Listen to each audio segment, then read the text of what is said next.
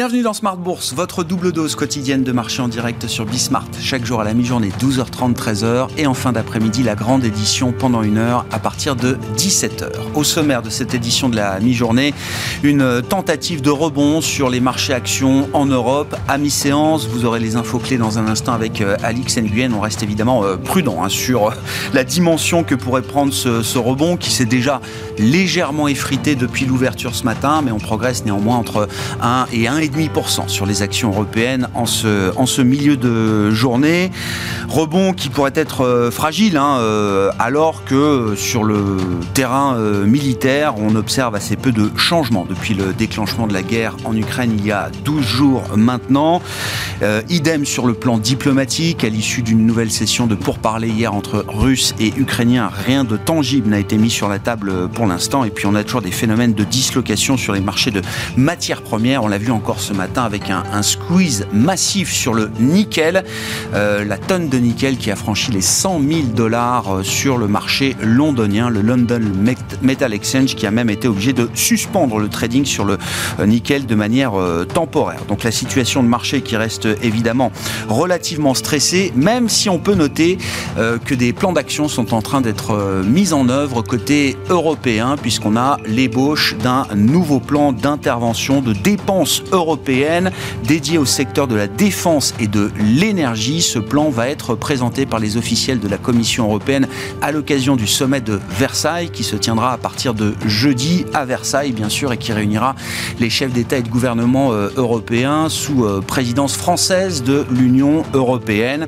Euh, la Commission européenne qui veut capitaliser d'une certaine manière sur son expérience Covid en reproduisant le schéma d'intervention qui avait été celui de la période pandémique, à savoir un, plan de dépenses communes financé par de la dette commune en Europe pour euh, viser des investissements stratégiques dans les secteurs, je le disais, de la défense et de l'énergie. Cette nouvelle a pour effet euh, notamment de redonner un petit peu de soutien aux investisseurs sur les marchés actions, mais également sur les marchés obligataires avec des taux en Europe qui sont soutenus par cette nouvelle et le 10 ans allemand notamment qui revient symboliquement en territoire positif depuis l'annonce de ce, plan européen qui a été dévoilé notamment par l'agence Bloomberg ce matin. Voilà pour euh, l'état des lieux de la situation de, marché euh, aujourd'hui, au 13e jour de la guerre en Ukraine. Et puis, euh, dans les signaux de marché intéressants à, suivre, hein, il est assez pertinent de noter que certaines valeurs vertes intéressent aujourd'hui des investisseurs et pas des moindres, puisque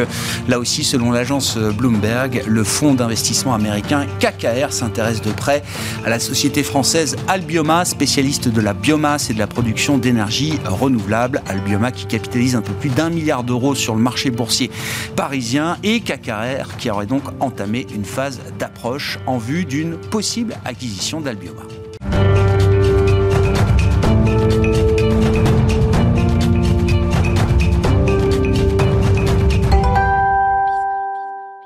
Et c'est une journée sur les marchés qui euh, commence avec l'idée d'un rebond. Les infos clés à mi-séance en Europe, c'est avec Alix Nguyen. Paris reverdit un rebond technique après être brièvement passé en situation de marché baissier hier avec une chute de 20% par rapport à son record du 5 janvier. Un mouvement alimenté par la reprise nettement plus forte que prévu de 2,7% de la production industrielle en Allemagne pour le mois de janvier. Les valeurs bancaires sont particulièrement convoitées. Le stock 600 associé connaît la meilleure performance sectorielle en Europe. À Paris, BNP Paribas reprenait 6% au cours de la matinée. Même chose pour Société Générale, euh, portée entre autres par la remontée des rendements obligataires. Les grandes industrielles se reprennent également. C'est le cas d'Alstom, Safran, Michelin et Stellantis. Euh, Total Energy est aussi en nette hausse. Thales est toujours en pole position, le signe que la prudence reste le maître mot. Euh, la flambée des matières premières nourrit les inquiétudes quant à l'inflation. La perspective d'un embargo sur les importations de pétrole russe n'arrange rien. Euh, pour rappel, si les Européens font montre d'une certaine réserve, euh, l'administration Biden a pour sa part montré plus de détermination. La Russie a mis en garde contre une telle initiative qui aurait, selon elle, pour effet d'accentuer la flambée des prix du pétrole et d'entraîner la fermeture du principal gazoduc Nord Stream 1 vers l'Allemagne. Pour l'heure, le baril de Brent se traite autour de 126 dollars après un plus haut de 14 ans à 139,13 atteint hier. Les prix d'autres matières premières comme le nickel ont atteint des sommets. L'or se rapproche d'un pic de 18 ans et à Chicago hier soir, le blé a atteint un record. On termine avec quelques valeurs à suivre à Paris. Danone avance dans le vert. Le nouveau directeur général de Danone, Antoine de Saint-Afrique, a présenté son plan stratégique 2022-2024 visant à relancer le groupe.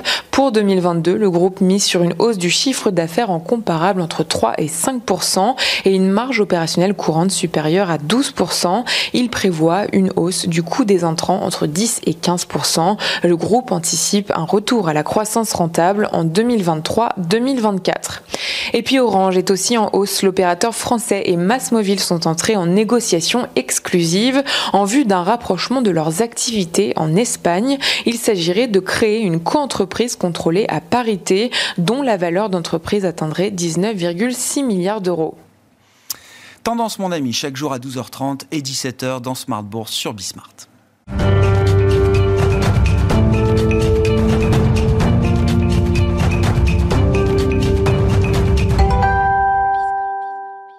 Et c'est Juliette Cohen qui est avec nous pour entamer cette émission par téléphone, stratégiste chez CPR Asset Management. Juliette, bonjour et bienvenue.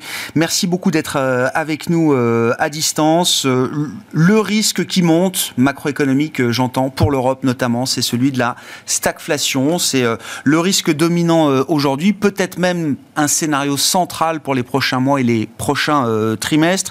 Est-ce que vous partagez cette idée chez CPR Asset Management qui semble être l'idée du marché aujourd'hui Juliette euh, alors nous, on a renforcé hein, les, probabilités qu'on associe au scénario de, stagflation, euh, mais c'est pas encore notre scénario dominant pour les, mois qui viennent. évidemment, c'est l'inflation est en, forte accélération en, Europe et on va avoir une accélération qui va se prolonger avec la hausse des prix de, l'énergie. Hein, vous l'évoquiez, le pétrole, le gaz, et s'il se maintenait sur euh, les, niveaux euh, actuels, hein, euh, ça pourrait amener une hausse de l'inflation de l'ordre de 1 à 1,5% pour 2022 par rapport au niveau qu'on anticipait jusqu'à présent. Et puis la baisse de l'euro à laquelle aussi on assiste depuis quelques jours entraîne aussi une hausse de l'inflation importée. Donc on voit que euh, les risques sont clairement orientés euh, très nettement à la hausse sur l'inflation. Et puis côté euh, croissance, hein, le risque c'est un ralentissement lié évidemment au conflit ukrainien. Et plus il perdurerait, plus l'impact serait important pour la croissance européenne. Mmh.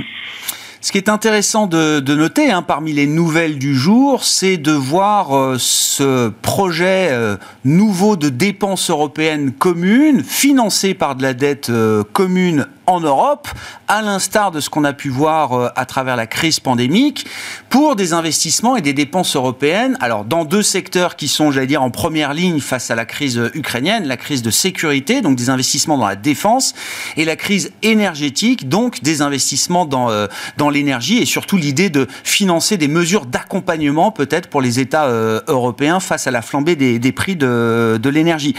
cette nouvelle, elle est intéressante dans, dans la séquence du moment, Elle montre bien que l'arme budgétaire et fiscale va être peut-être même plus importante que l'arme monétaire encore face à cette crise pour l'Europe. Oui, euh, oui, tout à fait. Hein. Euh, alors, on a déjà eu euh, une réponse budgétaire très importante au moment de, de la crise Covid, et là, cette cette nouvelle crise met en avant un certain nombre de dépendances hein, de l'économie européenne, et au premier lieu desquelles la dépendance énergétique. On voit que l'Europe a eu du mal à se à se mettre d'accord sur sur un embargo sur le, le pétrole russe, hein, parce mmh. que on est très dépendant des des, importations en provenance de, de Russie. Donc l'idée là est de, de repartir sur un modèle de ce que l'on a fait pendant la crise Covid, sur le programme SURE, qui était le programme d'accompagnement pour le chômage partiel.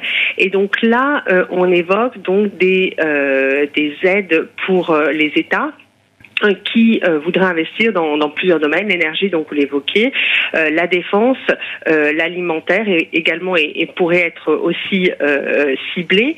Et ça serait des lignes de prêt qui seraient accordées à des taux préférentiels aux États.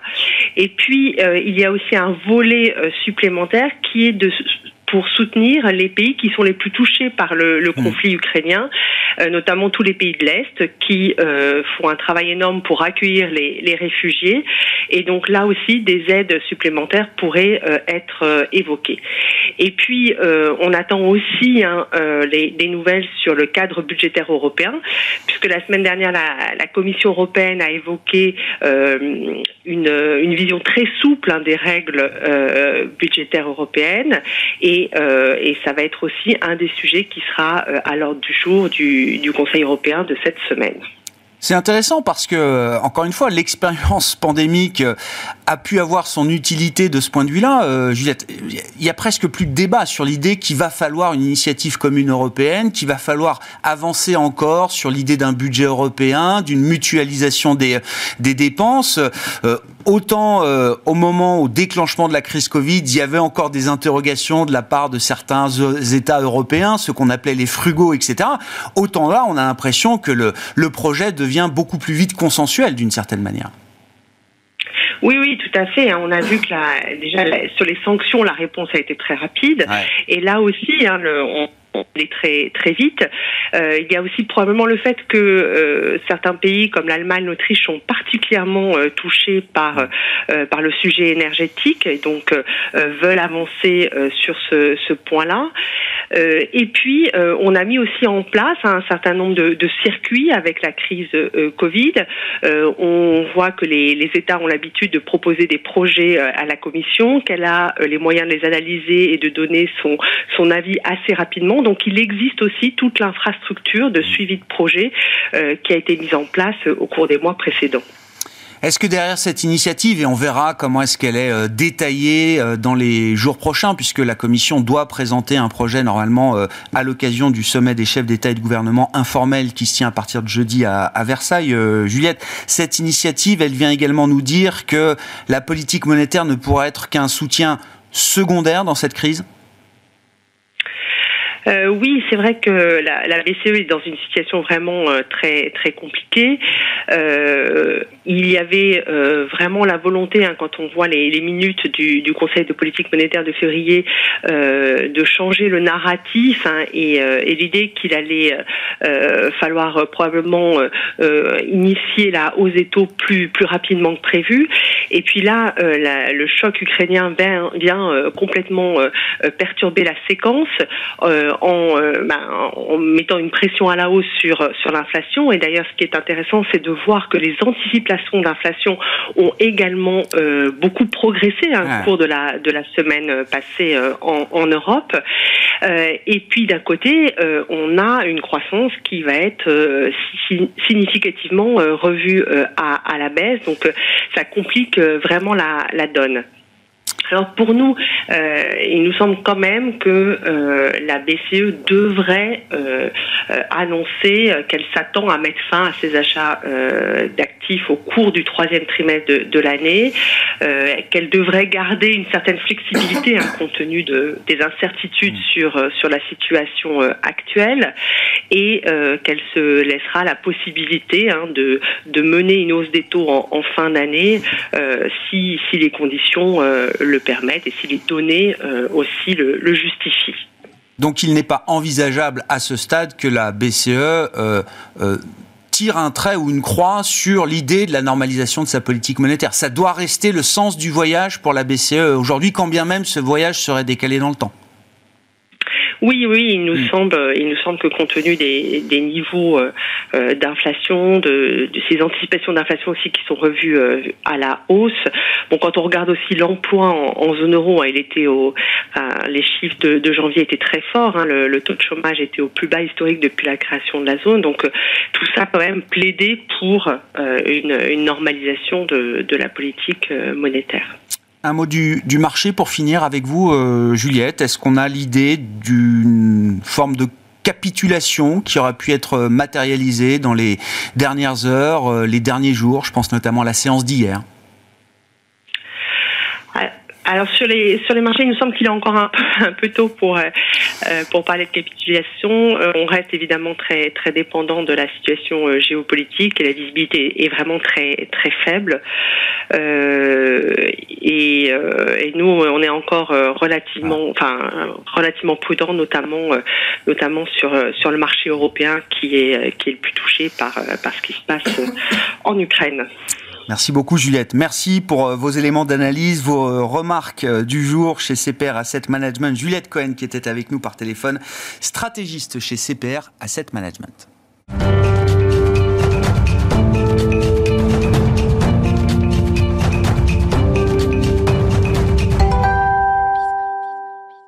Poursuivons cette discussion de marché avec Kevin Lenouaille, qui est à mes côtés en plateau, le directeur des investissements d'Avantgarde Investment. Bonjour et bienvenue, euh, Kevin. Bonjour, Grégoire. Ce qui est intéressant toujours avec euh, les euh, gérants privés, Avantgarde mhm. Investment est une société de gestion pour des clients privés, c'est que j'imagine que vos clients privés, vous les avez eu pas mal au téléphone ces, ces, derniers jours.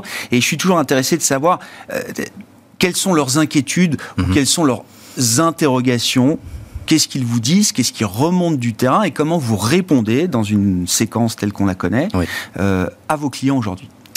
Alors qu'on les a eu pas mal, en effet, c'est un euphémisme. Vous avez entièrement raison. Euh, je vais répondre en deux temps. Globalement, c'est vrai qu'on les a beaucoup aujourd'hui euh, au téléphone, en rendez-vous. Ça, c'est une nécessité.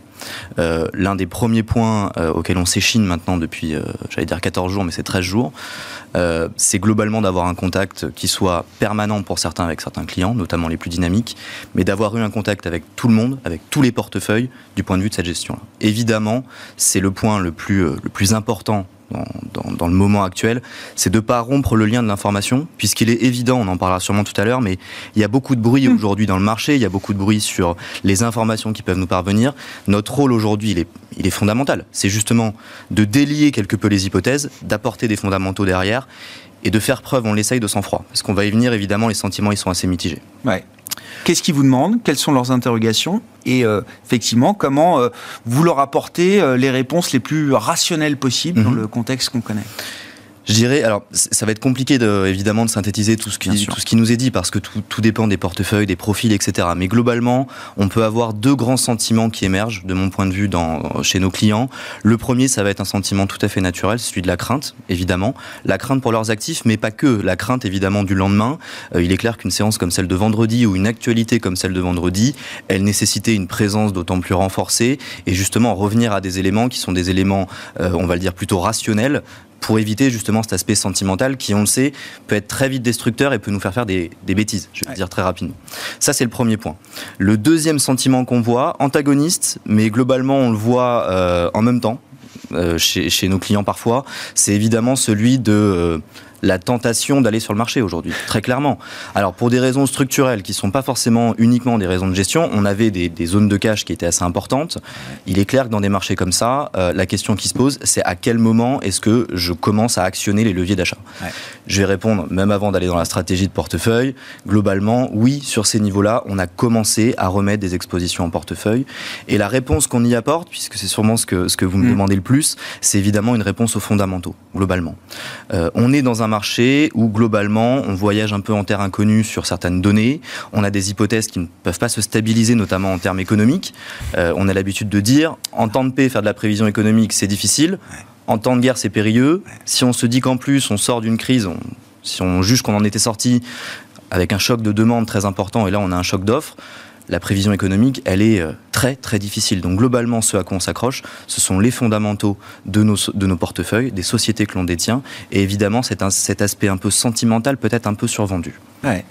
vous dites c'est compliqué de s'appuyer sur un scénario macro aujourd'hui. Non, mais c'est important hein, pour les investisseurs qui, qui, nous regardent. Il y a, y a un tel écart dans le champ des possibles devant nous que c'est très très compliqué de faire un pari global macro euh, d'une certaine manière. C'est en tout cas l'un des points. Ce à quoi on est confronté aujourd'hui, euh, globalement, c'est euh, des hypothèses que l'on avait, disons, avant, avant ce conflit-là. Elles pouvaient être positives, elles pouvaient être négatives. Aujourd'hui, euh, elles sont pas seulement revues à la baisse. Ça serait entre guillemets un peu trop simple, si je peux me permettre ce ah non, elles sont mises en interrogation, tout simplement. C'est-à-dire qu'aujourd'hui, on ne parvient pas, en tout cas du côté macro, je le précise bien, à fixer un prix définitif et un prix stable, que ce soit économique, monétaire, social et, etc., euh, à ce conflit-là. Donc aujourd'hui, on perd en fait des repères qui sont des repères essentiels global macro, et en fait, on a une équation qui reçoit un nombre d'inconnus peut-être trop important, et donc le temps de latence, le temps de calcul, il se rallonge, tout simplement. Et on arrive à trouver euh, peut-être un peu plus de substance quand on va au niveau micro, euh, c'est ce qu'il faut comprendre, euh, Kevin, parce que là aussi le choc est le choc est terrible, mhm. et je parle même pas des sociétés qui sont euh, exposées directement ou indirectement à des activités en Russie, en Ukraine et dans toute la zone périphérique, puisqu'on voit bien qu'il y a quand même une contagion économique très forte. Quels sont les repères qu'on arrive à trouver au niveau des entreprises et comment, en tant qu'investisseur, mhm. justement, on gère la situation? Les repères qu'on arrive à trouver, comme je l'ai dit, ce sont des repères vraiment fondamentaux. C'est-à-dire qu'aujourd'hui, alors je reviens à la première question qui était un peu le sentiment euh, de, nos investisseurs. C'est un sentiment parfois de crainte, donc euh, que, l'on comprend tout à mhm. fait, mais que l'on essaye de rationaliser en réalité. Et typiquement aujourd'hui, ce que l'on rappelle, c'est que ce que l'on a en portefeuille, c'est pas du sentiment, ce sont des actifs, c'est du tangible, euh, c'est des productions, c'est des salariés, etc. Donc il y a en fait entre guillemets du palpable, si je peux me permettre, mhm. et donc on a des fondamentaux qui existent. Donc ces fondamentaux-là, il faut les rationaliser. Mhm. Évidemment, les hypothèses macro, elles viennent chambouler la micro, ça c'est évident. Mais globalement, on a aujourd'hui certains prix qui nous semblent être des prix, euh, on l'évoquait, des prix de la peur, qui demain, à minima, pourraient se transformer en prix, entre guillemets, du soulagement. On verra ensuite les impacts à moyen terme. Mais à court terme, il y a déjà des choses à faire. Il y a certains marchés qui sont là aussi plus impactés que d'autres. On a des rotations, on parlait de rotation en début d'année ensemble, rotation inversée. Mm. Sur les cycliques, euh, on a des niveaux de vente qui sont des niveaux de vente. Alors, je dis, dis pas du tout qu'ils sont ahurissants, pas forcément. Mais en tout cas, quand on revient encore une fois aux fondamentaux, on a une destruction de valeur que l'on peut anticiper avec encore une fois des bornes d'erreur euh, plus ou moins importantes, mmh. c'est clair, mais des ventes aujourd'hui, des valorisations, on va le parler comme ça, même pas des niveaux de prix, des niveaux de valorisation qui sont aujourd'hui assez décorrélés. Et plus vous descendez en termes de capitalisation, on n'a peut-être pas le temps de rentrer dans ce débat, mais, mais bien plus sûr. en termes de capitalisation on descend, plus, les excès sont importants. Évidemment, on a aujourd'hui des sociétés qui communiquent, qui nous donnent en fait leur niveau euh, d'exposition au marché euh, ukrainien, au marché russe, même aux pays de l'Est dans leur globalité, qui ont peut-être des niveaux de stock qui sont des niveaux de stock bons, qui ont des composantes qui ne dépendent pas, j'allais dire, trop majoritairement de la situation actuelle et qui pourtant sont dégradés en portefeuille depuis leur point de, janvier, 30-40%. Là, aujourd'hui, c'était des titres que nous avions déjà en portefeuille. Je ne vous cache pas que l'on a profité de cette dernière séance pour en rebâtir en portefeuille, très mmh. clairement. Pourquoi? Parce que dans une approche très simple, c'est que, encore une fois, notre approche, elle est certes pour certaines poches tactiques, mais pour d'autres, elle est aussi sur un investissement, encore une fois, moyen terme, tangible, et euh, les investisseurs sont copropriétaires des entreprises.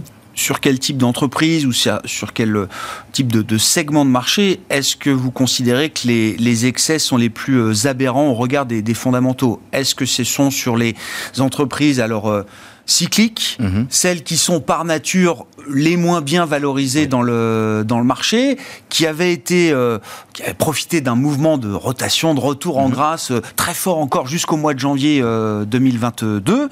Euh, est-ce que ce sont ces entreprises-là qui vous intéressent là sur le court terme? Est-ce qu'on reste quand même dans l'idée que qualité, euh, euh, valeur défensive, euh, valeur de croissance, voire d'hypercroissance. Mhm. Est-ce que ça reste des investissements stratégiques, même si les valorisations restent peut-être encore plus élevées? Comment on fait ce, son choix là aujourd'hui? Euh, on le fait à peu près sur tous les marchés. Vous avez entièrement raison de le préciser. Je vais faire une réponse très politique pour commencer, mais qui est vraie, mmh. parce qu'on a déjà eu l'échange ensemble. Euh, on a de la cyclique, évidemment, mais on a de la cyclique, ce qu'on appelle de la cyclique de qualité. Donc on va juger en effet que certaines valorisations sont déjà en fait dégradées, étaient déjà dégradées par le passé, mais en réalité, là encore une fois, quand on regarde les valorisations, quand on regarde les prévisions de bénéfices, elles ne sont pas revues de l'ordre de 50%. Mmh. Même si on est revu de 10% et qu'on l'actualise, on n'en revient pas à des dévalorisations de l'ordre de 50%. D'accord. Donc ces valeurs-là, oui, on les a reprises. La question qui se posera, et qui est sûrement la d'autant plus intéressante, c'est que, encore une fois, aujourd'hui, on, a, on, sait qu'on a acheté un peu de prix de la peur pour encore une fois espérer avoir une issue du conflit qui nous permette d'avoir des prix qui se hmm. matérialisent plutôt des prix de soulagement. La question qui se posera, elle est tout à fait vraie par contre, c'est est-ce qu'on restera autant tranché cyclique dans nos portefeuilles à moyen terme? Là, c'est évidemment pas évident parce qu'il est clair que une fois le stock picking fait, on a besoin de diversifier nos portefeuilles et tout le pan de la côte automobile, par exemple, n'est pas, j'allais dire, très, très, très attirant aujourd'hui, on va le dire comme ça. Donc ça, c'est vraiment l'idée de base et évidemment de la qualité autour, parce que la qualité, encore une fois, euh, certains marchés ne sont pas autant exposés que le marché, le price à l'heure actuelle. Ce qui est compréhensible, évidemment, encore une fois, il y a un effet sell-off. Pour des investisseurs qui ont les reins solides, je le précise évidemment, hein, qui ont des, des, des, des, années devant eux, encore une fois, qui peuvent subir de la volatilité, enfin supporter de la volatilité, les marchés aujourd'hui deviennent, à mon sens en tout cas, assez attrayants sur certaines valeurs. Je ne sais pas s'il y a un parallèle à faire entre la crise euh, pandémique et euh, la crise euh, russe aujourd'hui. Deux, deux crises d'ailleurs qui s'enchaînent sans, sans, sans, répit entre, entre les deux, et ce qui est quand même une difficulté supplémentaire pour les investisseurs. Mais c'est vrai que la période pandémique a été quand même une expérience très utile. On en parlait avec Juliette Cohen de CPRM juste, juste auparavant, avec l'idée quand même que le déclencheur du rebond du marché a été la force de la réponse budgétaire et monétaire en mars 2020 et, euh, et ensuite. Est-ce que cette idée-là, elle est valable aussi dans la gestion d'une crise géopolitique, euh, voire sécuritaire comme, et énergétique, comme mhm. celle qu'on connaît euh, aujourd'hui? Est-ce que ça reste, alors sans aller sur des hypothèses macro trop, trop précises, mais est-ce que ça reste une hypothèse valable de soutien important pour le marché ou est-ce qu'il faut être plus prudent? Est-ce qu'on peut enchaîner deux crises comme ça du point de vue des finances publiques et de la politique monétaire? Là aussi, je vais peut-être vous répondre en deux temps. Euh, le premier point, c'est évidemment qu'il nous faut de l'humilité euh, dans ces moments-là. Il est clair qu'aujourd'hui, même en parlant de revenir avec des expositions actions, euh, le point bas, on ne le connaît pas. Bien malin qui connaît le point bas, bien malin, bien malin pardon, qui verra la capitulation en premier. On le saura plus tard. Exactement. On le saura Donc le sujet, c'est est-ce qu'on est à l'aise sur ces niveaux-là à moyen terme, encore une fois. Ça, c'était vraiment le point, disons, humilité. le second point, encore une fois, en termes de comparaison, oui, on considère qu'il y a des comportements de marché qui, sont, qui peuvent être comparables. On peut le voir sur, euh, évidemment, crise Covid. C'est assez symptomatique parce qu'elle est proche de nous. Potentiellement, elle s'imbrique. C'est ce qui est sûrement le plus difficile aujourd'hui. Mais potentiellement, oui, le comportement de marché est le même. Je parlais tout à l'heure d'hypothèses qui nous manquent. Moi, j'ai la sensation, nous avons la sensation qu'on se situe dans euh, la période qu'on avait vécue justement au mois de mars où le marché commençait à capituler et où, encore une fois, les données qui nous parvenaient, non pas elles étaient revues à la baisse, on avait quasiment des points d'interrogation à la place des données. Et donc aujourd'hui, on est quasiment dans ce niveau-là. C'est potentiellement ce qui nous fait dire qu'il y a quelque chose à faire. Ça ne signifie pas qu'on connaît encore une fois euh, le moyen terme, quelle configuration il aura, géopolitique, stratégique. On ne le connaît pas. Par contre, dans un environnement plutôt de reprise, de sortie de crise, chaque conflit a sa fin, malheureusement, et c'est très tragique, hein, je, nie pas cela, mais chaque conflit ayant sa fin, on aura à un certain moment un effet de, soupape de soulagement. De soulagement qui va apparaître. Et donc c'est ce pattern-là de marché, évidemment, que l'on cherche pour, en tout cas, les investisseurs qui le souhaitent, pour être tactique. Comme vous disiez, hein, pour la partie plus euh, stratégique, on aura le temps de se poser les questions euh, une fois qu'on y verra un peu plus clair pour le coup. En tout cas, notamment sur l'aspect global macro, comme vous le disiez. C'est-à-dire qu'évidemment, euh, on n'en parlera pas, enfin, c'est pas le sujet du jour, mais stagflation, récession, ça, évidemment, faudra l'imbriquer. Donc, encore une fois, à se concentrer sur des valeurs que l'on considère, OK, ça, ce sont les prix qui nous conviennent. À 3, 4 ans, cet actif-là, il n'est pas exposé, il n'y a pas de composants, hmm. ou en tout cas très peu. Cet actif-là, aujourd'hui, sur ce prix-là, il nous intéresse. Bon, on se concentre et on regarde les fondamentaux des entreprises dans cette euh, séquence de, stress et de peur sur, euh, sur les marchés, bien sûr, au 13e jour, on le rappelle, de la guerre en Ukraine. Merci beaucoup, Kevin. Merci d'être venu euh, nous parler, nous apporter vos éléments d'analyse, de, contexte et puis très, de manière très pragmatique, comment est-ce qu'on gère cette situation aujourd'hui pour le compte de clients privés. Kevin Lenoy, directeur des investissements chez Avantgarde Investment, qui était l'invité de Smart Bourse à la mi-journée sur Bismart. On se en fin d'après-midi à 17h en direct pour une nouvelle heure d'émission.